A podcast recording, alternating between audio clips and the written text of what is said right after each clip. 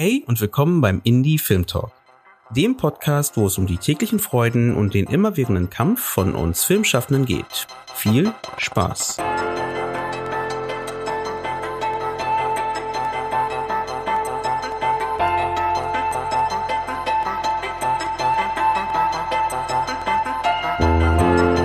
Schön, dass ihr wieder eingeschaltet habt beim Indie Film Talk Podcast und dass ihr wieder dabei seid bei unserem kleinen Pläuschen, wenn es um das Thema, also heute geht es besonders um das Thema Produktion und auch Produktion in einem der bekanntesten deutschen Produktionshäuser ich sag das mal einfach so, ich pack das einfach mal so rein. Ähm, Super. genau. Nämlich, es geht heute auch um die Produktion bei der UFA Fiction. Wir wurden gefragt, ob wir einen Talk machen können zum Thema Produktion, aber eigentlich grundsätzlich gesehen auch natürlich zum Start einer neuen Serie, die bei, lass mich nicht lügen, ZDF startet. Die ist am, am 3. März gestartet und jetzt natürlich, wenn ihr das hört, kann man die perfekt, weil die ganzen Streaming-Angebote von den öffentlich-rechtlichen, also der CDF-Mediathek zum Beispiel, streamen. Das heißt, ähm, schaut da gerne rein. Ich habe den Namen natürlich jetzt nicht erwähnt. Super. Genau, es geht um die Serie Der Überfall. Es ist eine sechsteilige Thriller-Drama-Serie, die am 3. März gestartet ist. Wir nehmen sie auch so ein bisschen als Fallbeispiel, um über das Thema Produktion zu sprechen, über die Szene zu sprechen und wie denn so jemand wie die UFA an ihre Projekte rangeht. Weil ich finde es eigentlich ganz spannend. Wir haben jetzt in unserem Podcast viel mit Kollegen gesprochen aus dem Independent-Bereich. Natürlich, vielleicht ist da die Arbeitsweise schon ein bisschen anders. Vielleicht ist sie auch genau gleich. Und auch die Frage vielleicht, wie viel Independent steckt denn noch in sowas wie der UFA Fiction? Dazu habe ich den UFA Fiction Geschäftsführer oder einen der ähm, UFA Fiction Geschäftsführer, den Benjamin Benedikt da. Kannst ja kurz Hallo sagen, dass man dich auch mal kurz gehört hat. Ja, hallo und danke. Genau, wir wollen da gleich einsteigen. Ich will gar nicht so viel erzählen. Benjamin, du bist ja selber Literaturwissenschaftler oder Literaturwissenschaft hast du studiert. Hm. Damals äh, in Oxford, wenn ich mich recht entsinne, und in in Deutschland auch, in Tübingen. Tübingen, ja. Genau.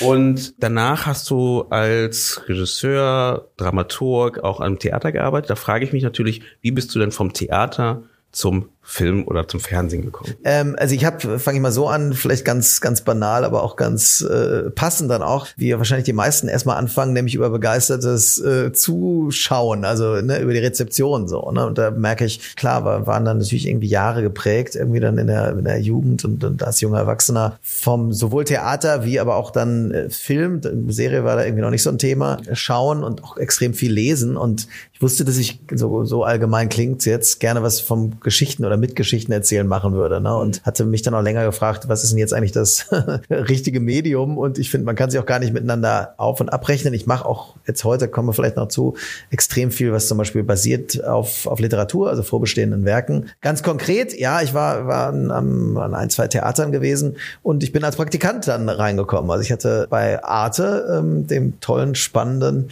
deutsch-französischen Sender, einen Praktikum gemacht und habe dann gemerkt, hey, ich finde das unglaublich spannend spannend und finde natürlich auch toll am, am Film und Fernsehen, dass es zu so vielen Menschen dann reisen kann, sozusagen. Mm. So. Und das fand ich super. Und dann hatte ich die Chance, in, in Hamburg anzufangen bei einer tollen Produzentin, der Katharina Trebitsch. Und da durfte ich dann als Junior-Producer anfangen. Und so bin ich irgendwie reingestolpert in den Film, ohne dass ich es studiert habe. So, ne? Was viele Kolleginnen haben das ja, äh, also waren auch an den Filmhochschulen so. Ich habe das dann erst die filmspezifischen Sachen on the job gelernt. Mm. So, ne? Hast du das Gefühl damals, ähm, dass das Studium überhaupt nötig war? Ja, ich, ich finde ja, also naja, nötig nicht im Sinne, dass ich sage, jeder muss, äh, muss es machen, aber ich für mich fand es, fand es super und toll und fand auch toll, toll. Ich habe in, in England, habe auch in Frankreich studiert und, und in, in Tübingen eben. Und ich fand's fand's toll, weil es einfach auch da eine Zeit war, wo man wie so ein Schwamm unheimlich viel aufsaugen konnte ne, und unheimlich viel lesen. Ich bin auch also gerade ich bin in Paris, wie gesagt, habe ich meinen ersten Abschluss gemacht. Glaube ich immer noch eine unheimlich tolle Kinostadt, wo du unheimlich viele Kinofilme im Original sehen kannst halt, ne, was was damals jetzt auch noch nicht so selbstverständlich war und ganz viele der Filmklassiker, gerade amerikanisches Kino, dann irgendwie äh, sehen zu können und quasi jeden Tag ein bis zweimal ins Kino zu gehen. Das sage ich so, war meine Art der Filmschule. Insofern ja, fand ich super, die, die Studienzeit. Schon lustig, weil wahrscheinlich die Franzosen waren ja da wahrscheinlich nicht so mit dem Synchronsprechen so hinterher wie die Deutschen, kann ich mir vorstellen. Ja. Deswegen auch vielleicht eher Sachen dann im OST gezeigt und ja. nicht, genau, kann ich mir gut vorstellen. So ist es und dann kommst du auch rein, also auf eine komische Art lernst du dann ja sogar Französisch, weil die Untertitel waren Französisch. Aber es war jetzt toll, ne? also gerade viel amerikanisches Kino, wobei gab auch eine Ingmar Bergmann-Reihe, dann hast halt sechs Stunden lang irgendwie Fanny und Alexander auf Schwedisch im Original gehört, nice. ohne es zu können. So, aber war, war, war super und klar, ich, das ist vielleicht ein ganz nettes äh, Thema, dass, dass äh, wir alle, auch wenn wir über das Filme machen, nachdenken, sind ja immer auch Zuschauer, also waren Zuschauer und sind Zuschauer und bleiben Zuschauer. Und ich finde irgendwie äh, beides miteinander zu verbinden ist schön. Und du lernst auch vom Geschichten erzählen, indem du dir erstmal Geschichten anhörst oder anschaust. Ne? Was war denn so deine, du hast gesagt, du hast vorher auch sehr viel Filme gesehen? Fernsehen oder, oder Kino? Nee, ich meine, da dann schon ausschließlich Kino. Also ich hatte keinen Fernseher, als ich jetzt zum Beispiel in Paris studiert mhm. hatte, sondern war dann äh, ein bis zweimal im Kino. Ja, so. Ne? Sehr viel amerikanisches Kino, äh, so aus den äh, 30er, 40er Jahren, so, was ich irgendwie unheimlich cool fand, weil ja, die einerseits ganz viel noch nicht erzählen durften, aber natürlich trotzdem auch äh, Wege gefunden haben, vom Leben zu erzählen in irgendwie spannenden und sehr stilistisch guten Formen. Ich meine, jetzt bist du bei der UFA und die UFA macht so viel Verschiedenes. Ne? Du hast ja irgendwie die UFA Fiction, du hast UFA Serienbereich, du hast die Shows, TV-Shows. Mhm, ja. Ähm, wenn jetzt jemand dich fragt, hey, was, was macht denn die UFA oder was machst du bei der UFA dann genau? Ähm, wie würdest du es denn beschreiben? Also die UFA ist in der Tat irgendwie ein, ein sehr großes Haus, äh, so im, im äh, konkreten, aber vor allem auch übertragenen Sinne und macht eben genau wie du sagst, ne, also ganz unterschiedliche ähm, Formen von audiovisuellem äh, ja, Erzählen und Entertainment. Ne, äh, macht äh, zum Beispiel ne, das Daily Drama, macht also sowas wie gute Zeiten, schlechte Zeiten, macht äh, ganz ganz viele Shows. Das macht die Ute Birnert in äh, Köln sitzt die hauptsächlich so ne, und es gibt die Ufer Fiction, die auch in ganz unterschiedlichen Formen eben fiktionales Fernsehen macht, wobei auch der Begriff Fernsehen ist ja heute schon brüchig oder vielleicht altmodisch, äh, dann dabei ne? und macht so unterschiedliche Sachen mit ganz vielen Kollegen, die alle von sich selbst mit lauter Leidenschaft natürlich erzählen könnten von ihren, ihren Geschichten. Aber macht die Ufer einerseits so Geschichten wie ein starkes Team, was ist irgendwie ein Fernsehklassiker ist, genauso wie die Soko Leipzig, ja, ähm, machen aber auch Serien in den unterschiedlichsten Feldern und da kommt eigentlich ja immer wieder kommen immer wieder tolle und spannende Sachen äh, raus. Ich will jetzt gar nicht alle Produktionen hier äh, sozusagen gut. beten oder aufsagen, ne, aber gibt natürlich ganz viel äh, Programme, über das wir uns freuen. Wir machen auch Kinofilme, ne, das kümmert sich zentral Sebastian Werniger bei uns rum. Zum Beispiel Der Junge muss an die frische Luft war ein riesen Kinoerfolg so, ne, ähm, äh, den es gab. Die Natalie Kudiabo hat jetzt ähm, hat der All You Need eine tolle Serie. Naja, ich könnte stundenlang jetzt weiter erzählen sozusagen, was da alles was da alles ist und was die Kollegen KollegInnen da Tolles machen. So, ne? Insofern einfach, aber, und das ist vielleicht ein spannender Punkt, jetzt eine große äh, Firma oder auch so, ne, die, von der viele Menschen sozusagen die Chance haben, auch im Austausch und in der Zusammenarbeit ähm, ihre Arbeit zu machen und zu verbinden. So. Wir werden ja später gleich nochmal auf die Zusammenarbeit äh, ein bisschen eingehen und gucken, wie ihr denn zu euren Stoffen kommt und wie ihr da vielleicht auch, das, das würde mich super interessieren, wie ihr da in den Austausch geht mit den Kolleginnen, um dann an solchen Stoffen auch wirklich zu arbeiten oder Entscheidungsprozesse, was für einen Stoff man überhaupt jetzt umsetzt. Lass uns kurz nochmal bei der Serie bleiben, der Überfall. Und vielleicht eben, bevor wir kurz da reingehen und sagen, wie seid ihr denn da vorgegangen und was habt ihr, wie, wie seid ihr dann da die Produktion gegangen? Kurz nochmal, was ist denn die Synopsis von der Serie für die Leute, die die noch nicht gesehen haben, dass wir das kurz, dass wir die kurz abholen und dann geht's dann in die Produktion ja, davon.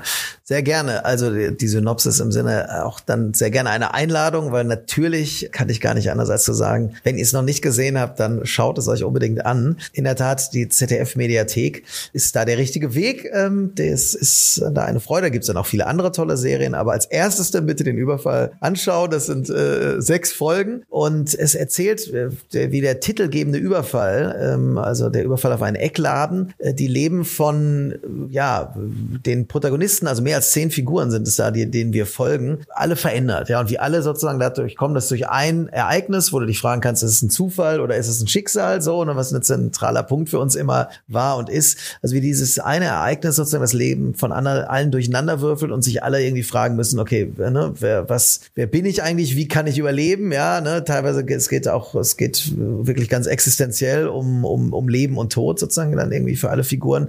Und man merkt es hoffentlich schon, das Ganze entwickelt sich dann zu einem wahnsinnig spannenden Puzzlespiel. Das ist auch zum Teil Krimi oder Thriller, aber es geht eben halt auch um die Fragen, ne, okay, wofür kämpfe ich? Was ist mir wichtig im Leben? Was sehen die anderen von mir? Ja, also sehen sie die Oberfläche oder siehst du in die Tiefe?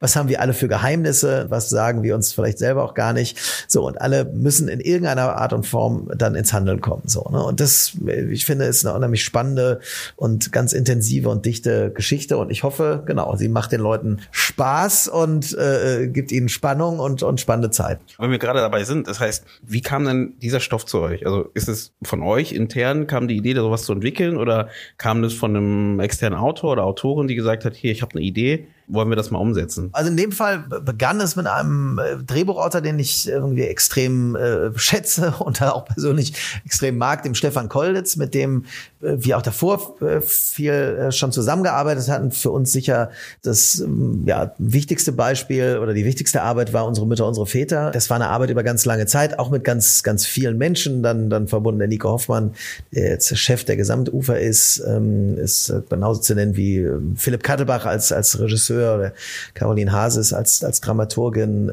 na, auch natürlich die ganze tolle Team jetzt in der ist es gemeinsam mit dem ZDF, ne, auch da schon entstanden, so, also insofern ganz, ganz viele Menschen hat es verbunden, aber um zurückzukommen, es hat auch den, den Stefan Kolditz und mich verbunden und ich denke, ich darf das sagen, in der gegenseitigen Wertschätzung oder sogar Freundschaft. Und wir hatten auch weiter an anderen Sachen gearbeitet. Nackt unter Wölfen hatten wir ähm, zum Beispiel gemacht und wir hatten uns vor inzwischen äh, wirklich, ich glaube, fünf oder sechs Jahren zusammengesetzt und gefragt, ob und wie wir eine Serie der Erzählung starten können gemeinsam. So und das war dann am Anfang eine gemeinsame auch Suche, die dann auch sehr schnell und da kommt's ne, dazu eine eine gemeinsame Arbeit war mit der Co-Autorin Katja Wenzel. Also das heißt, das waren die Autor, das Autoren-Duo, Autorinnen-Duo, so, ne, die ganz zentral sind und die, die Ideen sind dann ehrlich gesagt auch in einem gemeinsamen Austausch entstanden, dass wir diese Grundform haben, diese Grundform dieser Erzählung, also diesen Überfall und dass das dann in sechs Folgen, a sechs Tagen ist, ne, was, was jetzt auch noch wichtig ist. Das stand also ziemlich am Anfang, aber auch ziemlich am Anfang und in dem Entwicklungsprozess steht dann, ne, ZDF hatte ich gerade schon erwähnt, die gemeinsame Arbeit mit der Caroline von Senden, die ich extrem schätze und mit der ich auch viele tolle Arbeiten machen durfte und die eine große Vertraute ist. Später kam noch ihre Kollegin, die Alex Steib dazu. Und wenn man so will, also ne, ist das der Kern erstmal, in dem die ganze Arbeit dann entstanden ist. Und man merkt jetzt, glaube ich, schon daraus, ne, dass das eben, finde ich, das Schöne am, am Film und Serien machen eben ist, geht um Zusammenarbeiten. Ne? Also es geht, finde ich, wirklich, das ist auch das Tolle an dem Job.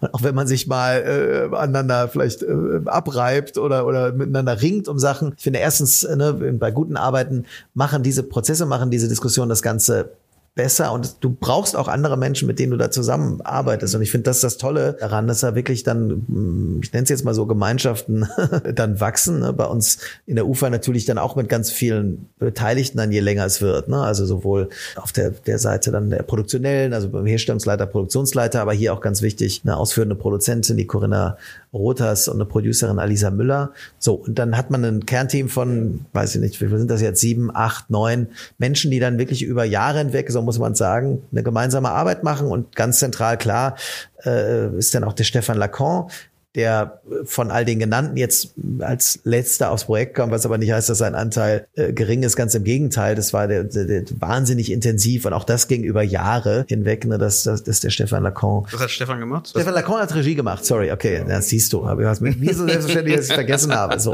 Und insofern komme ich jetzt darauf, ne, dass das mit, mit Stefan Kolditz und äh, Katja ne, zusammen die Idee, also ja, sie kam nicht von uns, uns selber, sondern sie kam von ihnen und kam dann auch aber aus einer gemeinsamen Arbeitserfahrung und Wertschätzung. Und um, ich weiß nicht, der andere Teil der Frage, der ja vielleicht da drin steckt, ist, ne, ich glaube, es gibt nicht einen Weg, an, an Stoffe zu kommen, sondern ich finde auch, das ist übrigens einer der spannenden Aspekte sozusagen unserer Arbeit. Ich weiß nicht, wie es bei dir ist, ne, also wie du an Stoffe kommst. Das Tolle ist doch, alles kann irgendwie tendenziell ein Stoff oder eine Geschichte stimmt, sein. Das ne? stimmt. Ja. Nee, das stimmt schon. Also ich meine, am Ende ist es ja zum Teil aus dem Leben gegriffen, ne, weil man ja schon Ja. dort noch, also ich glaube, das Wichtigste ist immer offen durch die Welt laufen ne, und Sachen aufgreifen und überlegen, was man daraus machen kann. Ne? Also ich glaube, es ist nicht nur, man sagt ja immer so einfach nur herumlaufen. Ich glaube, man muss schon den Willen haben, daraus irgendwas zu machen, weil sonst, glaube ich, kommt auch nichts. Aber ich glaube, diese Verbindung ist es, ne? Dieses Lesen und herumlaufen, Sachen anschauen, mit Menschen reden Ja. und dann halt dann die Themen dann halt irgendwie versuchen zu, zu Papier zu bringen. Das ist deswegen super spannend, dass du so erzählst. Das heißt aber, ihr seid, wenn ihr zum Beispiel bei dem Projekt relativ früh ähm, ja schon dabei gewesen bei der Entwicklung. Das heißt, ihr seid dann aber auch als Produktion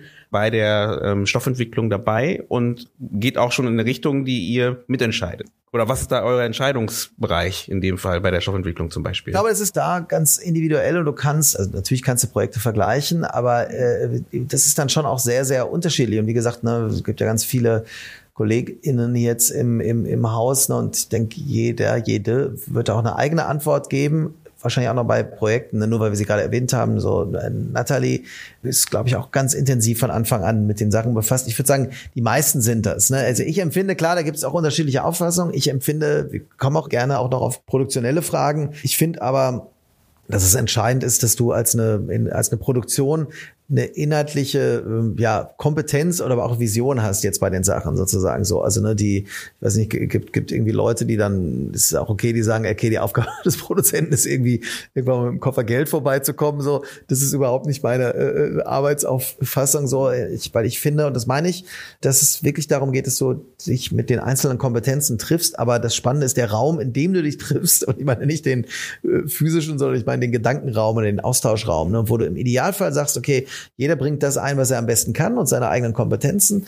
Aber es ist wirklich eine Zusammenarbeit. Und ich meine das nicht als so ein blöden Kalenderspruch, sondern ich meine es als eine echte, als eine echte Freude und Begeisterung sozusagen dafür. Und insofern, um auf deine Frage nochmal zu kommen, Entscheidungsmöglichkeit, auch da denke ich, es geht eigentlich um Prozess. Ne? Du triffst dich zusammen und du tauschst dann Sachen aus und das haben wir hier zusammen mit den all den genannten, ne? also Stefan und Katja und der Caroline und Alex äh, vom ZDF eben und dann auch Stefan Lacan und dem Team von der UFA. Äh, es war immer wieder sich zu treffen und zu sprechen und zu sagen, okay, was triggert uns, wie machen wir das Ganze besser? Ne? Das war auch voller Leidenschaft sozusagen. Ne? Und das finde ich ich das Spannende und ehrlich gesagt auch das Schöne äh, dabei. So, ne? Und auch zu gucken, wie kannst du, der eine argumentiert so, der, die andere argumentiert so wie triffst du dich dann? Ne? Plötzlich merkst du, ach, ne, ach, eine Idee, auf die ich selber nicht gekommen wäre. Und dann suchst du vielleicht an deinem eigenen Gedanken festzuhalten. Und dann merkst du aber auch, oh, nee, auf, vielleicht auch erst auf Strecke, würde ich auch sagen, gab es hier häufiger, ne? durch, durch Inputs, wo wir auch leidenschaftlich diskutiert haben. so ne Und dann im Nachhinein sage ich auch selber, habe ich irgendwas, nehme ich jetzt mich als Beispiel, mhm. irgendwie gemerkt, ah nee, habe ich nicht gesehen oder falsch gesehen. Ne? Und äh, zum Glück hat sich dann äh, äh irgendwie da jemand anders dann mit, mit Leidenschaft, was heißt durchgesetzt, ne? aber irgendwie überzeugt genau. sozusagen. Genau. Also hat mich auch, äh, haben wir auch oft irgendwie drüber gesprochen. Zum Beispiel ne, von, von Katja kamen irgendwie auch wahnsinns hm, tolle Impulse, so, ne, wo man, ich glaube, war auch leidvoll, dann manchmal merkte, wir waren erst vielleicht nicht so bereit, uns das anzuhören. Und dann aber plötzlich haben wir gemerkt, ah, nee, da ist ein, ist ein Learning drin, wenn es gut geht. Wie schaffst du denn da dein, ich nenne es mal dein eigenes Ego, ne, das hat ja jeder Mensch ja. in irgendeiner Art und Weise, so runterzudrücken, zu sagen, ich vertraue mal darauf und zu sagen, hey, wir machen es ja gemeinsam, lass mal probieren und gucken, was passiert. Ich glaube, das ist immer schwierig, das ist ja im ja. Writerstudium immer auch die Schwierigkeit. Klar, es gibt immer die Hierarchien auf der einen Seite, wo man sagt, okay, das ist halt der Head-Autor und Punkt. Aber das, was du gerade erzählst, finde ich ja super spannend, ne? So eine auf Augenhöhe. Ich glaube, das ist auch sowas, was wir merken in der Filmlandschaft, passiert es immer mehr, dass man halt mehr auf Augenhöhe arbeitet und weniger dieses du bist Produzent, mhm. du bist Regisseur, du bist was auch immer, sondern zu sagen, wir arbeiten gemeinsam und versuchen da ein Projekt zu entwickeln. Wie schaffst du das denn für dich zu sagen, hey, ich vertraue jetzt mal darauf, das klappt schon. Gute äh, Frage, irgendwie würde mich auch interessieren, sozusagen, wie es dir geht. Ich glaube, deswegen meine ich es auch, ne, äh, da gibt's gar nicht ein Geheimrezept. Klingt jetzt, ist man ja in der Gefahr, jetzt schnell kokett zu klingen und zu sagen, also mir gelingt das immer, immer unheimlich gut, das Ego rauszulassen. Nee, müssten fast jetzt dann die anderen äh, sagen. Ne, ähm, was ich halt hoffe, und ich meinte äh, das auch gerade, als ich dann sagte, ne, es gibt ein paar Punkte, wo auch, also ich jetzt ganz konkret, weil du mich ja auch fragst, ne, dann erstmal denke, nee, da, äh, ich glaube, ich habe aber recht oder sowas. Ne? Wenn es gut läuft, arbeitest du ja mit Leuten zusammen und das war hier absolut der Fall, deren Meinung du wirklich schätzt. Ne? Also nicht, nicht irgendwie, weil es muss, sondern weil es wirklich so ist und das ist hier absolut der Fall und ich empfinde es auch als einen Glücksfall, sage ich jetzt ernsthaft, wenn du sowas hast. so ne? Und deswegen macht es mir auch Spaß mit, das war jetzt auch genauso mit Stefan und Katja, aber auch mit der Caroline ähm, von Senden, äh, ne, die Arbeiten fortzusetzen also mhm. weiterzumachen, weil man mal merkt, dass man irgendwie gut miteinander und produktiv arbeitet. So, ne? Und das ist vielleicht dann auch eine Hilfe, dass du sagst, irgendwie, du lässt das Ego raus manchmal ist ja okay, ne, zu sagen, okay, nochmal, ich finde gar nicht schlimm, äh, im Gegenteil, so leidenschaftlich sich für die Sachen einzusetzen, die persönlichen. Ne? Also äh, ich weiß nicht, wie es dir geht. Der, der, der Punkt, so wenn du dann irgendwas hast, also folgst du deinem eigenen Instinkt, deiner Intuition, das muss ja, glaube ich, in unserem Beruf. Mhm. Ne? Aber manchmal gibt's ja das so, okay, du atmest einmal ein, einmal aus und dann denkst du irgendwie, naja, gut, okay, vielleicht ist bei dem anderen auch was und dann öffnet sich so ein Fenster. Ne? Also wenn es gut ist. Wie ist bei dir? Schreibst du viel mit anderen zusammen oder ja, arbeitest Gar nicht oder? so viel, ja. gar nicht so viel, lustigerweise. Aber was ich immer spannend finde, ich, ich bin immer so, ich hinterfrage gerne. Ne? Also ja. wenn du mir was anderes vorsetzt, das habe ich mit, mit, äh, mit Editoren äh, zum Beispiel ganz oft. Es kommen da immer wieder super Vorschläge, aber manchmal muss man hinterfragen und sagen, bringt es der Szene etwas, bringt es dem Charakter etwas? Wenn die Person es gut erklären kann, warum das dem Charakter was bringt, bin ich eigentlich relativ schnell offen dafür und zu okay. sagen, hey, lass uns das doch probieren, wenn es wirklich so ist. Und wenn ich merke, da gibt's doch nichts dahinter in dem Fall, dann bin ich wahrscheinlich eher der, der die andere Idee dann verteidigt, weil ja. ich sage, naja, aber dann haben wir ja schon vielleicht eine Idee, die funktioniert, ne? Und dementsprechend lass uns doch daran weiterarbeiten. Ich glaube, so gehe ich da ein bisschen ran, aber es ist trotzdem sehr schwierig. Das ist auch jetzt nicht die die Lösung. Da gebe ich dir definitiv recht. Ich glaube, so wie meine ich ja, Ego hat jeder und erst recht bei sowas emotionalen wie einer eigenen Geschichte oder einer Idee für eine Geschichte, wo man halt selber sagt so ich hab's jetzt hier, das ist wichtig. Bei euch dachte ich so, da kommt ja noch dazu, wenn du jetzt aus der Produzentensicht vielleicht noch mal drauf guckst, Zielgruppe etc. Kommt da sowas mit dazu, wo du dann sagst so, hm, wir müssten jetzt hier vielleicht was anderes machen, wir müssten ja eine andere Person, einen anderen Charakter nehmen, ähm, muss männlich oder weiblich sein. Jetzt überspitze ich das nur ein bisschen, aber kommt sowas mit in die Abwägung, ähm, wenn du wenn du da mit den Autorinnen sitzt oder mit den Kolleginnen sitzt? Ja, ähm, natürlich gibt es verschiedene, ich nenne es ja manchmal, klingt auch vielleicht so ein bisschen komisch so, ne? du hast verschiedene Rollen, äh, Hüte auf dem Kopf sozusagen kannst du sagen, ne? dass du sagst, okay, manchmal jetzt, wenn wir schon über oder auf ein anderes Thema Thema kommen, auf Produktion, ist natürlich auch, du hast dann die Verantwortung, ist das Ganze gestaltbar, ne? ist es auch in dem finanziellen Rahmen, das ist ja auch ne, organisatorisch, künstlerisch, inhaltlich äh, leistbar. Ne? Das ist sicher eine Frage, die, die musst du auch als, als Produzent in dann stellen ne? und sagen, ähm, krieg ich, kriegen wir das gemeinschaftlich hin so? Also das, da kommt dann nochmal aus einer ganz anderen Logik eine Frage. Das war hier auch der Fall, wo wir auch im Team, wirklich, da bist du wieder bei dem gleichen, also ne, mit der Herstellungsleitung, das war der Ralf Krawanja dann am Ende, es waren vorher auch noch zwei andere KollegInnen, die, die dabei waren, weil es einfach einen Wechsel gab jetzt, ne, ähm, so, und insofern, auch da musst du eine gemeinsame Diskussion führen und sagen, okay, ich komme jetzt nochmal mit einem ganz anderen Blick, auch natürlich dann mit der Regie, mit allen Gewerken zusammen. Also das hat uns auch die ganze Zeit begleitet. Na, also die erzählt man ja auch kein Geheimnis, denke ich, dass denn fast alle Filme und Serien erstmal damit zu tun haben. Ne? Ist deine erzählerische Ambition so umsetzbar?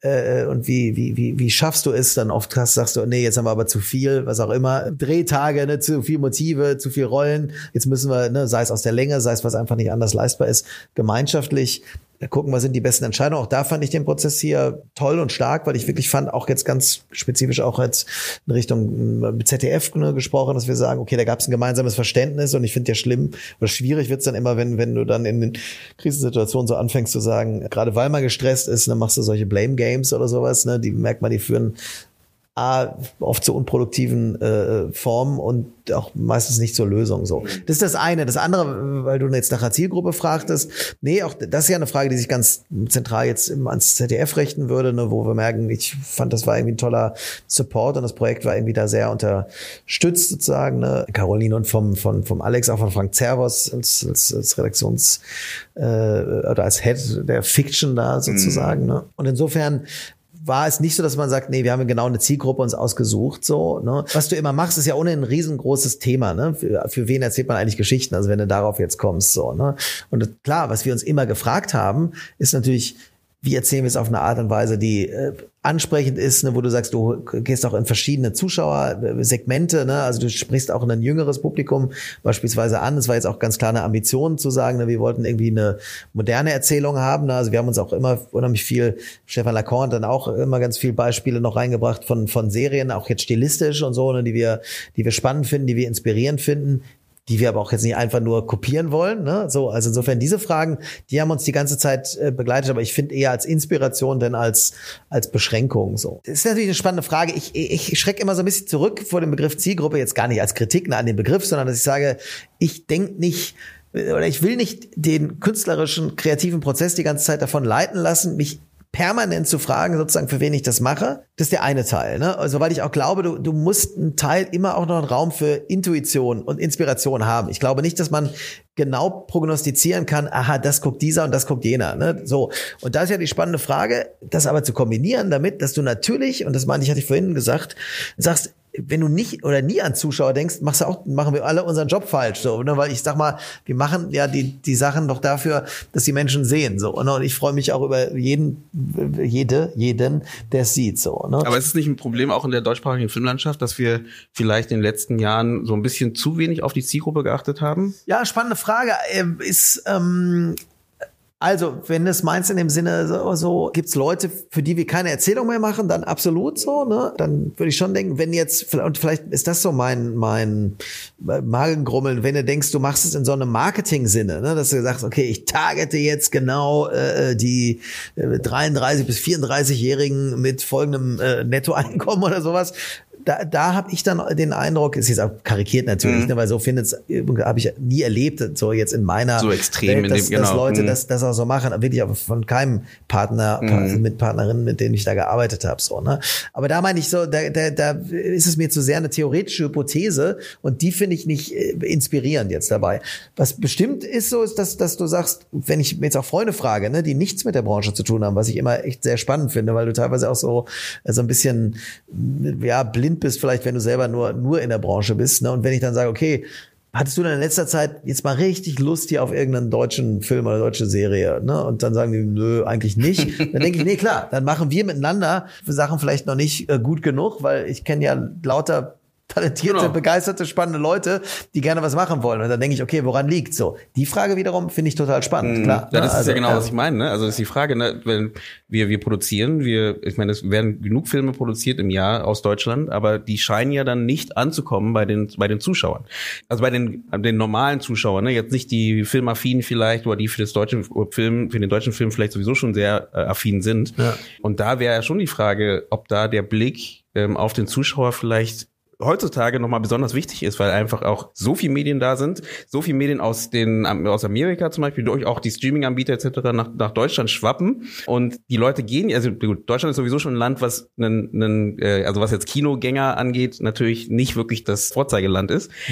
Aber wenn man ins Kino geht, entscheidet man sich natürlich genauer, besser gesagt, was man sich anschaut. Und wenn man sich dann natürlich nur, in Anführungsstrichen, für Blockbuster ähm, entscheidet, die halt nicht aus Deutschland kommen, in Anführungsstrichen natürlich, da gibt's ein paar äh, ausstehende Beispiele, dann denke ich mir, dann machen wir doch auch was falsch. Ja, klar. Also erstmal, äh, das ist total spannend, finde ich jetzt als Thema, ne? Weil also um mal erstmal anzufangen, besser äh, geht, geht eigentlich immer oder sollte immer gehen. Und ich finde, den meine ich jetzt aber gar nicht irgendwie salopp so, ne? sondern ich finde die Ambition sollte, da müsste ja wirklich sein zu sagen, okay, ich mache irgendwas, was, was so besonders ist oder auch so gut ist, ne, sage ich mal, ohne dass das arrogant klingen Mhm. soll, dass ein Publikum findet. Das hat uns zum Beispiel beim Überfall jetzt total getriggert und das fand ich auch toll, ne, die Energie. Also das fing jetzt mit Stefan und Katja und Caroline und, und Alex beim ZDF dann jetzt an, aber hat auch der Stefan Lacan, also haben alle, haben uns immer wieder gesagt, ey, wie machen wir jetzt eine Erzählung, ne, wie machen wir eine Serie, die so gut ist, dass man sie unbedingt sehen möchte. Ne? Also und in dem Sinne, klar, da stimme ich jetzt, ist spannend, von wegen ne, Ego oder eigene Fehler, stimme ich dir zu. Klar, wenn ich die Zielgruppe so definiere oder dann sage, okay, so denke ich ans Publikum, dann hat es uns immer wieder total beschäftigt. Ne? So äh, äh, ganz, ganz, ganz klar. Das Was ist ja vielleicht ein nicht ganz schlimm ist, Verständnis. ne? Ne? Was ja, Ja, vielleicht nicht, ich glaube, wir haben sehr stark Angst vor Ja. diesem wir, wir beugen uns dem Markt. Ne? Ja. Ich glaube, das ist so, und das ist natürlich nicht kreativ, kreativitätsfördernd, wenn man sich irgendwas beugen muss. Das ist Ja. auch nicht der Punkt, den ich da gerade, glaube ich, anspreche. Ich glaube aber, diese Mischung ist es halt, weil am Ende ist es ja trotzdem, genau wie du schon vorher gesagt hast, schon das Ziel, dass die Filme gesehen werden. Du machst, ne, also in der Regel machst du den Film nicht nur für die Schublade, sondern Absolut. du produzierst ihn für irgendeinen Markt in irgendeiner Art und Weise. Und da sich relativ früh, und damit meine ich natürlich nicht nur den, den Filmschaffenden, den Regisseur selber oder so, sondern dass man als Team, so wie ihr ja ähm, aufgestellt seid, ja, da macht es ja schon Sinn, irgendwie zu gucken, hey, nimm dir den, den Punkt Diversität, ne, was ja jetzt auch immer wichtiger Ja. wird, da Leute abzuholen, zu sagen, hey, die Geschichten sind eben nicht nur äh, klassisch weiß, männlich etc., sondern eben offener. Ich, ich habe auch, da habe ich auch gemerkt, da seid ihr ja schon also durch Natalie zum Beispiel auch, dass ihr da auf jeden Fall Klar. eine, eine sehr großen Fokus legt. Das kannst du gleich besser wahrscheinlich ausführen, ob ihr da den Blick drauf werft.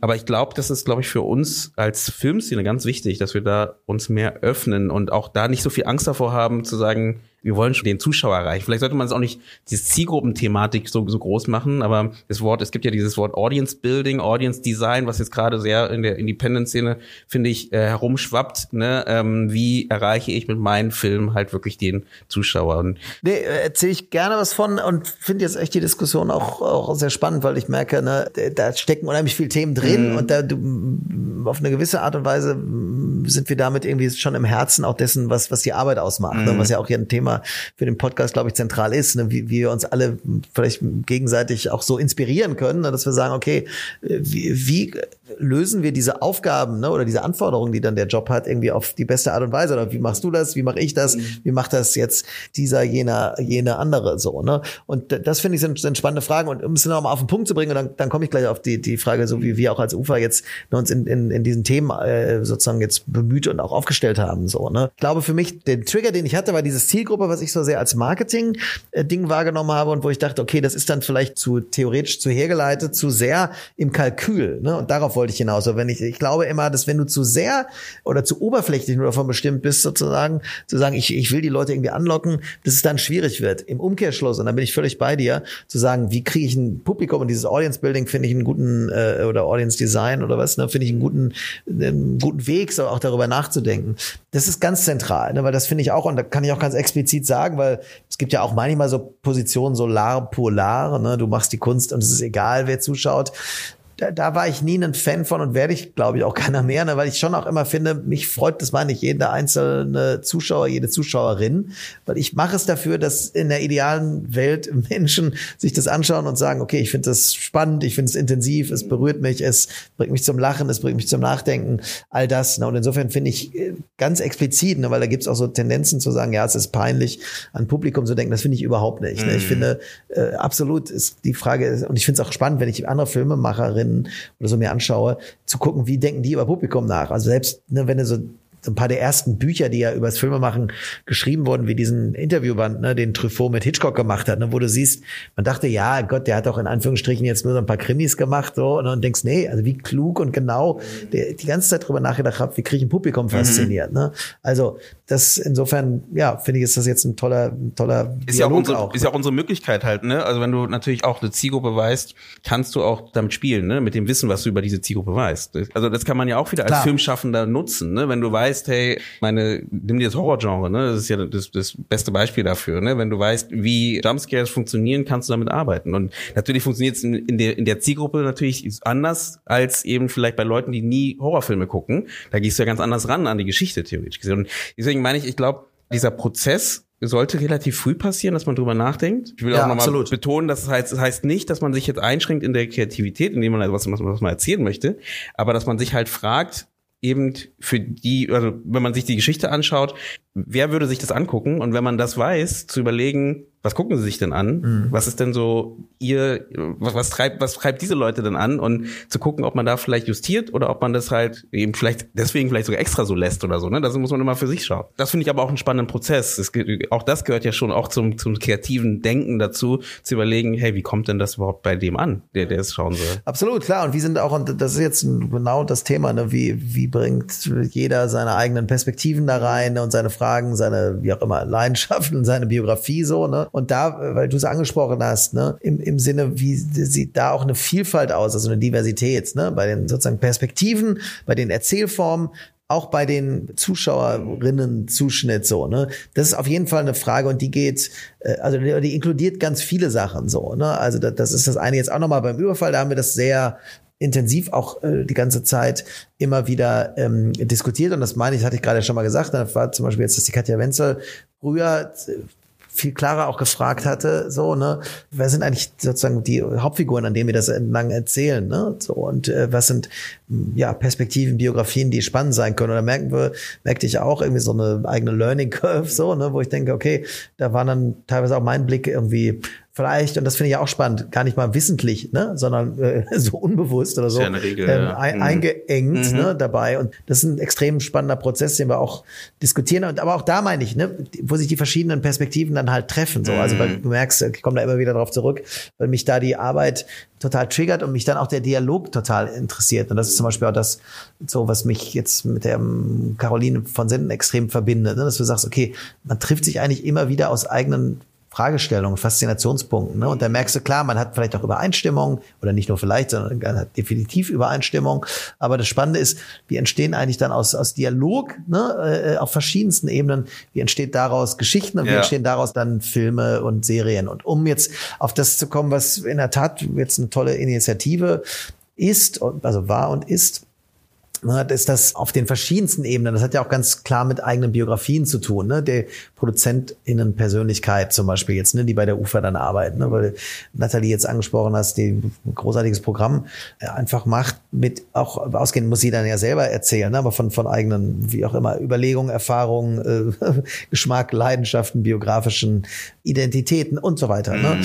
Was es gibt, ist sozusagen eine, eine, eine, trotzdem so ein Prozess der Bewusstmachung. Und das war jetzt ne, diese Frage, wie gehen, wie bilden wir oder was bilden wir ab von dieser Welt und von dieser Gesellschaft. Und auch da diese, ne, diese Partial Blindness, dem abzuhelfen. Und da gab es unterschiedlichste Sachen, sowohl jetzt von solchen erstmal Studien, die wir gemacht haben, die wir angeschaut haben, eine Reflexion, dass wir so Impulsvorträge hatten, um zu gucken, hey, ne, der Ehrgeiz sollte doch auch sein, diese Vielfalt der Gesellschaft, die da ist, übrigens, die ja auch eine Vielfalt auf den unterschiedlichsten Ebenen ist, an Identitäten, an Biografien, an Geschmack. Ne? Also ich finde, dass dieser Begriff Vielfalt in sich selbst ja auch dann eine Vielfalt wieder ermöglicht. Ja, richtig, so, richtig, ne? so. richtig. Und da, da gab es irgendwie einfach jetzt, da gibt's dann auch Diversity Circle, ne? da gibt's sozusagen tolle und inspirierte Menschen, die das als eine Chance und ein Angebot verstehen. So, ne? Mhm. Ähm, und finde ich damit auch übrigens einen Dialog an all die verschiedenen Menschen, die das jetzt bei der UFA, die auch ja im Programm machen und gestalten. Und da sind wir wieder bei dem Thema, das sind viele verschiedene Leute und ich finde das Spannende ist, wie kriegst du durch Inspiration erstmal ne, neue Möglichkeiten und neue Erzählformen, neue Geschichten und so weiter mhm. angeboten. Ne? Mhm. Oder, oder, oder wie, wie kriegst du sie sozusagen, wie wachsen die, woraus entstehen die ja, so? Ja, ne? Ja. Das ist das eine, ist ja auf der Macherseite und da meine ich, wie alle MacherInnen sind ja aber selber auch Zuschauer. Ne? Und insofern auch die spannende Frage, das finde ich immer unheimlich interessant. Was interessiert dich für Geschichten? Und auch da merkst du, das soll gar nicht jetzt nach einem Marketing-Tool äh, klingen, dass klar, immer die Wiederholung von schon vorhandenen Geschichten wird irgendwann halt einfach langweilig und wird starr. Also auch da, sage ich ja mal, fast aus erzählerischer Perspektive liegt auch ein guter Grund daran, weil wir suchen doch auch immer wieder Dinge, wo kannst du was Neues erzählen. Also wo kannst du entweder was Bekanntes auf eine neue Art erzählen, aber wo kannst du auch neue Geschichten erzählen. Ja. Und da bist du aber auch wieder bei Dialog, weil da sind wir alle auch in unseren eigenen, im Guten wie im Schlechten übrigens, ne, in unseren eigenen Biografien was heißt gefangen, aber zumindest geprägt so. Und dann merke ich auch wieder, das ist das Spannende sozusagen, ne, dass du sagst, okay, du sitzt dann Leuten gegenüber und die treibt dann ganz andere Dinge um und als mich. Ja. Und spannend ist aber, wo verbindet sich das mhm. halt? Ne? Gut, und da sind wir jetzt bei so einer Kernfrage und da finde ich das erstmal sehr, sehr inspirierend. Und ich denke, wenn man sich auch anschaut, was, was jetzt von uns, also von ne, der UFA und dem weiten Kosmos gemacht wird, übrigens durch alle Segmente durch, weil wir es gesagt haben. Das betrifft also die Frage, stellen sich die Leute, die die Shows machen, genauso wie die Leute, die das Daily Drama machen, wie jetzt auch wir hier in der UFA Fiction. Aber du siehst es ja auch insgesamt, ne, wenn du dir mal anguckst, jetzt auch Deutschland, aber auch jetzt den amerikanischen Markt oder so, ne, was da ist. Also jetzt Euphoria war zum Beispiel eine Serie, die wir total diskutiert haben, jetzt auch für einen Überfall. Ne? Und, und du merkst ja, da ist unheimlich viel los und unterwegs ja, ja, so, ne, ja. gerade. Und das ist auch toll. Also muss man auch mal mhm. sagen, weil jetzt nochmal, Entschuldigung, sind Alles gut. kommt von Höchstgen auf Stöcksken.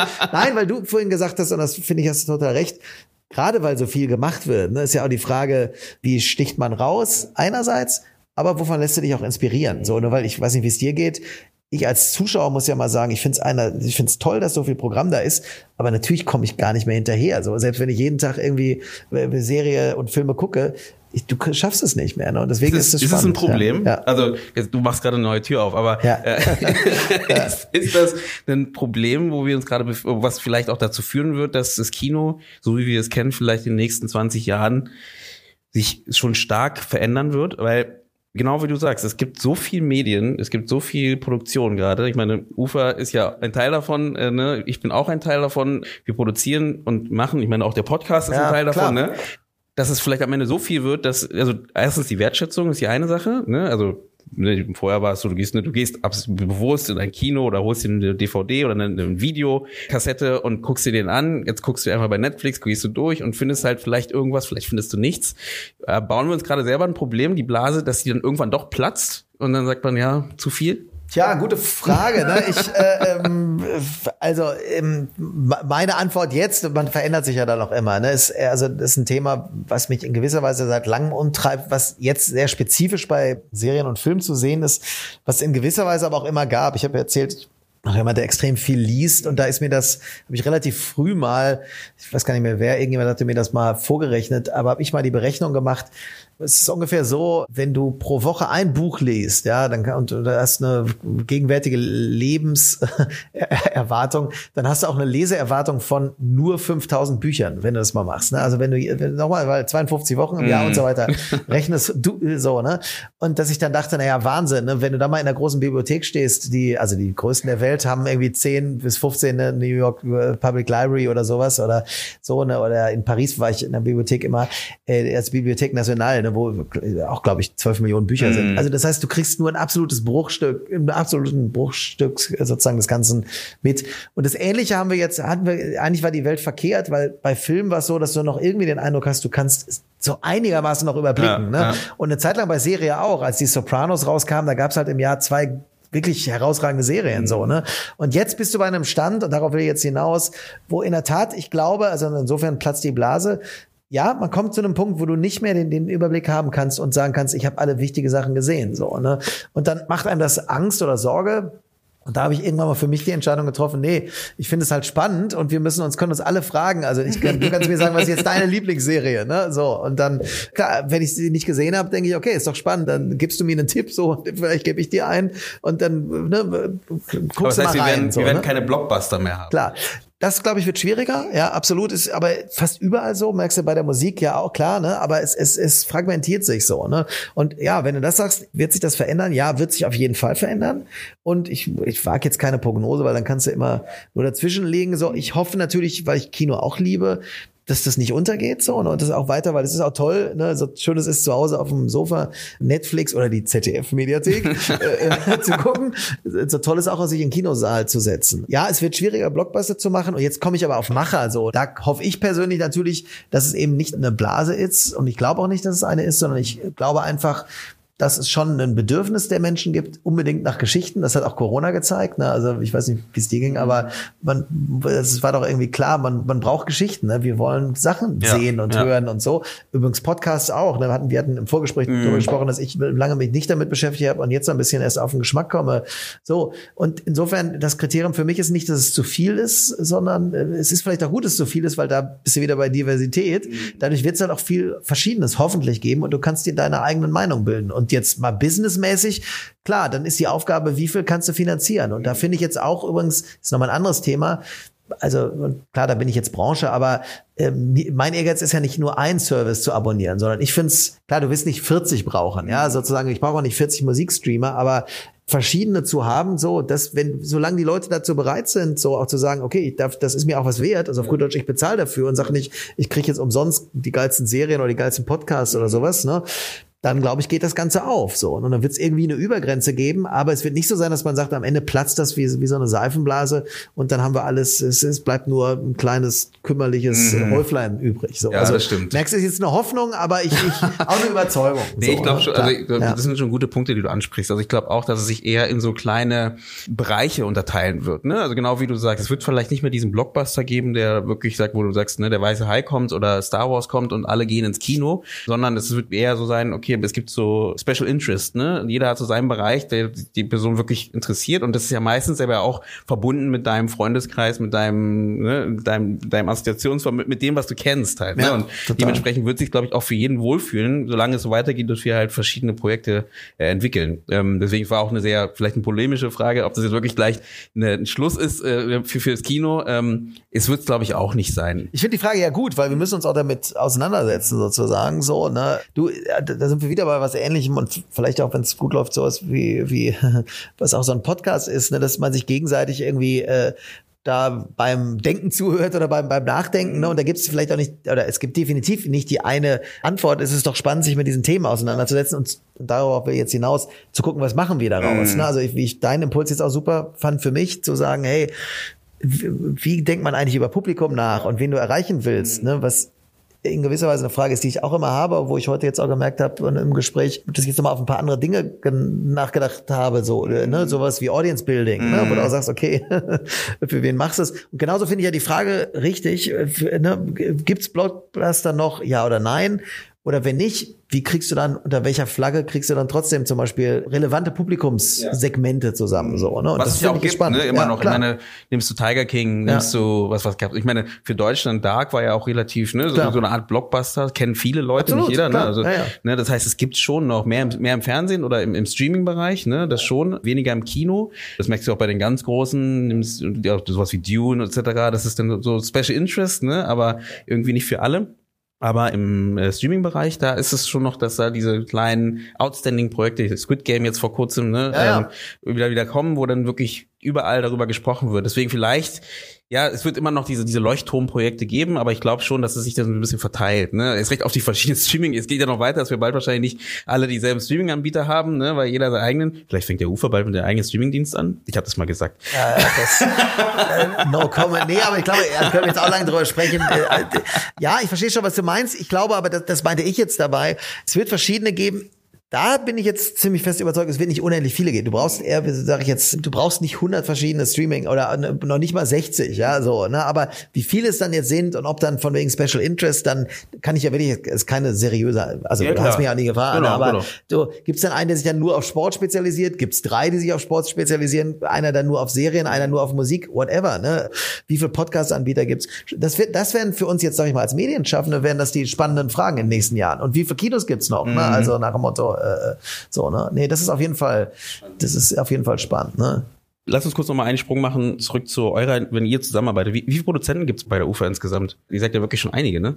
Also jetzt im Fiction-Bereich, ne? Bleiben wir mal da. Ja, ja, absolut. Du, wir, wir sind ein wirklich sehr großes Team. Bei uns ähm, ist es ja so, ne, das Team macht ja auch nicht nur die ProduzentInnen aus, ne, sondern wir haben ausführende Produzentinnen, und dann noch Producer sozusagen ne, dabei. Also das heißt insofern, dass da, dass da auf dieser produzierenden Seite und nochmal auch da ist es ja eine, eine Zusammenarbeit irgendwie sozusagen, ne, dass du auf 40, 50 Menschen kommst sozusagen am Ende immer wieder auch in wechselnden Konstellationen. Ne, das ist jetzt echt ein weites Feld dabei, weil wir haben auch Leute, mit denen wir dann für einzelne Projekte zusammenarbeiten. So, ne, also es, aber jedes jedes einzelne Projekt ist geprägt, finde ich, ganz individuell durch, ich nenne es jetzt mal die produzentischen Teams, ne, die mm. da mhm. zusammenarbeiten.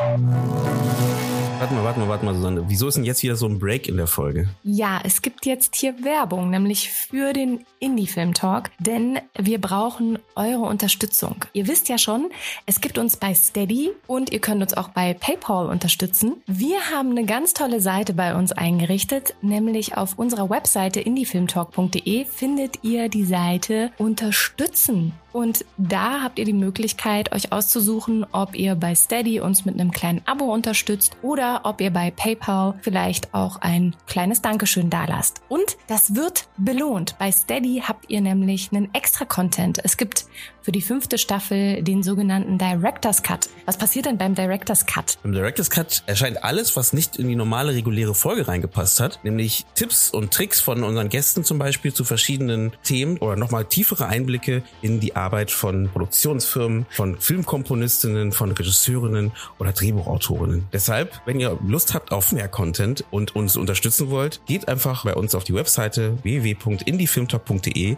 slash unterstützen. Mehr kann ich ja nicht dazu sagen, glaube ich. Ihr wisst, was zu tun ist. Viel Spaß bei der restlichen Folge. Und wie entscheidet ihr euch denn, dass ihr sagt, okay, dieses Projekt setzen wir um? Also, sag mal, dir wird ein Projekt zugetragen oder du hast Bock auf ein Projekt und fängst an darüber nachzudenken, es entwickelt sich was bei dir und du möchtest das umsetzen. Musst du da ins Gespräch gehen? Musst du da irgendwie irgendjemand Rechenschaft? ja, weißt du, was ich meine? Also wie entscheidet ihr das? Okay, das Projekt machen wir, das Projekt machen wir jetzt nicht. Also es ist äh, der Ehrgeiz der Firma ja sozusagen, dass du die persönliche, ganz individuelle und auch von der eigenen Identität, Biografie sozusagen geprägte Leidenschaft für ein Projekt dann sozusagen ideal in eine Kombination bringst. Ne? Wir haben da jetzt, ähm, finde ich, sozusagen ganz unterschiedliche Menschen, die, die sozusagen jeweils auch, und das finde ich jetzt das Spannende daran, ne, wenn du, wenn bei einer so großen Firma, dass du sagst, ne, du versuchst nicht einen Weg zu, zu haben, um Programm zu machen, sondern ganz verschiedene. So, ne? Wir haben da zentrale Leute, bei uns die Uli Leibfried, ähm, die sich äh, ganz zentral um das Development kümmert, die Geschäftsführerin ist, aber wir haben zum Beispiel jetzt auch einen Chefdramaturgen, den äh, Thomas Laue. Ne? Also das heißt, es gibt Menschen, die sich ganz zentral vor allem mit der Stoffentwicklung beschäftigen, aber alle Producerinnen, äh, ausführende ProduzentInnen beschäftigen sich auch damit, so, ne, und dann gibt's äh, gemeinschaftliche in der Tat Abstimmung, weil ich finde schon gut, dass, ne, wie es immer ist, meine ich, es ist ein kollaborativer äh, Prozess, dass wir uns auch über Stoffe austauschen, ne, dass wir teilweise überlegen, wir machen das anlang beispielsweise jetzt von, von, von Genres oder Formaten, ne, dass wir auch wirklich diskutieren, okay, was entwickelt sich gerade auf dem Feld von Serien, von Reihen, von Kinofilmen, ne, die, die dann einzeln verantwortet äh, werden, so, und dass wir da in eine gemeinschaftliche Diskussion gehen, so, ne, aber im Idealfall, nur weil du es konkret ansprichst, äh, merkst du schon, es braucht immer die ein, zwei, drei Menschen, die es ganz persönlich als ihr eigenes Herzensprojekt dann vorantreiben. Mm. So, ne? Und das, anders geht es glaube ich, jetzt in großen, zu sagen, Universen dann auch nicht. Ne? Aber es gibt's ist was anderes als eine kleine Firma. Entschuldigung, Ja, ja. gibt es was anderes als eine kleine Firma, nur weil du meinst, die dann, wo man eher sagen würde, es ist eine Indie-Firma, ne? weil du hast gefragt, wie viel Indie ist jetzt in Mhm. Ja. der Ufer. Also, äh, ne, und das ist eine, was anderes, klar, wenn du sagst, ich mache alle zwei Jahre einen Film, ist was anderes, als wenn du- jetzt die Ufer irgendwie natürlich einen sehr, sehr großen Output hat. Das heißt, die, die, der Ehrgeiz muss sein, dass die Leidenschaft eigentlich genauso groß ist und auch die Betreuung so intensiv. Aber es ist halt dann nicht ein oder zwei Leute, sondern ne, es sind irgendwie sehr, sehr viele Menschen, die dann jeweils arbeiten. Ne? Du, und ganz konkret der Prozess, da gibt's nicht eine Formel. Ne? Also es gibt jetzt, ich persönlich Also ihr habt ja kein ein Meeting, wo ihr dann sagt, Nee, weil hey, du schaffst es in einem Meeting nicht. Wir Ja. haben viele Meetings so. Also wir haben dann eins, wo du vielleicht dich vor allem fragst, okay, was machen wir denn jetzt als, als so eine, ich nenne es jetzt mal High-End-Serie, ne? Oder was sind da die nächsten Sachen? Und das ist dann aber, oder das Meeting würde sehr, sehr lange dauern, so, ne? Und deswegen haben wir dann andere Gruppen, also haben wir es so aufgeteilt, dann haben wir andere, die sich damit beschäftigen, okay, wie sehen jetzt die neuen Serienkonzepte aus oder beim Daily Drama, was ist jetzt eine neue Idee für ein Daily Drama oder eine Erweiterung? Es gab ja so Spin-offs von GZSZ und das ist wiederum eine ganz andere Gruppe als die, die sich fragt, wie sehen die neuen Shows aus? Wir machen auch Dokus, ne? So, also lange Rede, kurzer Sinn. Da es so viel Material ist, merkst du, es gibt nicht ein äh, Forum, wo du das diskutierst, aber es gibt trotzdem für jeden einzelnen Stoff gibt es irgendwie eine, eine Möglichkeit oder ein Feld, wo du sagst, okay, jetzt reden wir auch über die Sachen. So, ne? Aber, und das ist vielleicht der letzte Punkt dazu, ich glaube auch nicht, das ist ganz spannend. Es gibt ja so Bücher, ne, wie so Firma, Firmen wie, wie Pixar oder so, wie die ihre Stories entwickelt haben halt. Ne? Und ich glaube, du musst eine Balance finden, dass du einerseits sagst, wenn viele Menschen zusammenarbeiten, wie schaffst du sozusagen so eine, es gibt doch so Group Intelligence, ne, oder Schwarmintelligenz, so, wo du sagst, okay, da ist die Summe mehr als sozusagen die einzelnen Teile, also, ne, oder nur die Addition der einzelnen Teile. Da entsteht irgendwie mehr draus. Aber ich glaube, du kannst auch gerade bei Kreativen, du, es gibt so eine Grenze, die immer individuell und intuitiv auch bleiben wird. Es gibt so gewisse Sachen, die kriegst du nicht per Management hin, ne? sondern da musst du einfach sagen, eine Person X oder Y hat halt eine tolle Idee und ist inspiriert und sitzt dann, ich weiß nicht, wie es dir geht mit den Ideen, wir sprachen ja ein bisschen drüber und sagt, das will ich jetzt unbedingt machen, so, ne? Das, das ist keine, das ist nichts, was man irgendwie formatieren kann per Okay. se, ne? Ja. Das heißt, du musst ja nicht zum Management, wie du schon gesagt hast, und sagen, hey, ich möchte das machen. Nee, darfst du jetzt nicht machen, weil wir unser Ziel ist ein anderes Ziel oder so. Nee, also so ist, das ist ganz klar, sagen die Verabredung, dass es so nicht ist. Natürlich gibt's auch bei der UFA, wäre äh, auch äh, fatal, finde ich, ein sehr genau arbeitendes Management, die Ja. dann jetzt planen müssen, okay, wie viel machen wir insgesamt ne, dabei? Also da bist du jetzt ne, genauso wie ich sage. Es geht um die Balance des einen mit dem anderen. Wenn du eine große Firma bist, natürlich hast du ganz viele organisatorische und starke äh, Prozesse, die dann ne, in das Feld des Management fallen, ne, mit all den Kompetenzen, die auch dazugehören. Übrigens, Filmemacher, er hat ja auch ganz viel mit Management zu tun. Also wenn du jetzt mal Organisationen nimmst und wo du bei uns die Herstellungsleiter Innenseite jetzt ganz stark hast, ne, die Produktionsleiter und so weiter. Ne? Und trotzdem, und das merke ich auch, und das können wir auch alles, die du anschaust, du brauchst immer einen Raum auch für persönliche Kreativität. Und da geht's um die Balance, darauf will ich hinaus. Ne? Wenn du nur einfach sagst, ach komm, mach mal irgendwie, das geht nicht, da gibt's auch viele Beispiele dafür, also jetzt nicht bei uns, sondern äh, wenn du dir die Branchengeschichte anschaust, warum das nicht geht. Und genauso geht's halt auch nicht, dass du sagst, wir wollen heute äh, bis, bis 14 Uhr so und so viel Prozent Ideen äh, und die müssen genauso sein. Also du kannst, du kannst nicht nur nach dem Reißbrett, wie es so schön heißt, das Ganze Ja, machen. Und die okay. Kombination, und da meine ich, die ist das Spannende und die, die challengen wir auch immer wieder. Ne? Also, und das meine ich, das ist, glaube ich, wirklich auch die Aufgabe für alle. Es gibt jetzt noch ein neues Buch über HBO, ne, was ich gerade gelesen habe.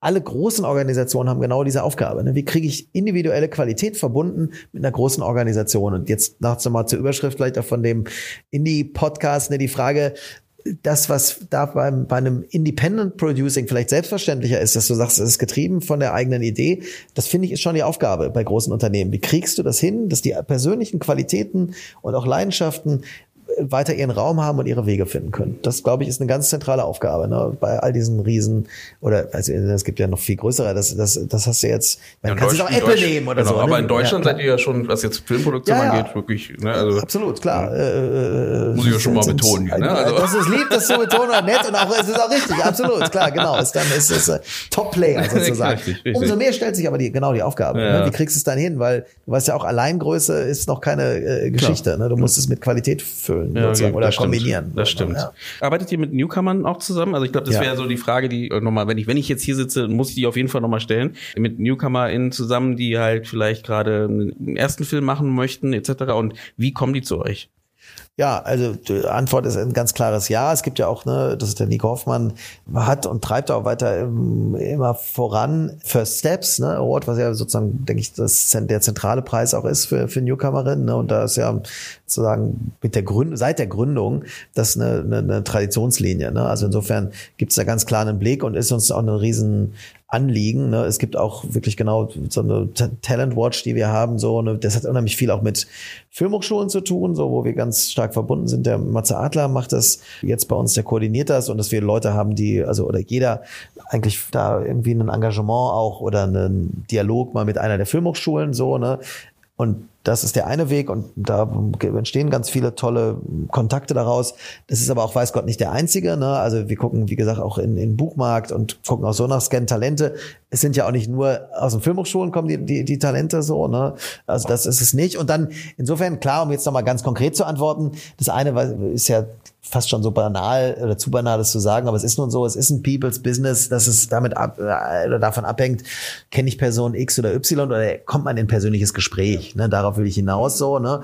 Und du, da ist, äh, also was heißt, wie trittst du in Kontakt? Da gibt's diese ganzen Möglichkeiten, die ich jetzt nenne, und da gibt's auch, also es gibt die Preise, der ist den First Step, es gibt die Hochschulen, äh, es gibt natürlich auch mh, hm, Tatsache, wir sind dann bei Festivals oder so dabei, gucken da also Sehsüchte, so ne, mhm. beispielsweise, ne?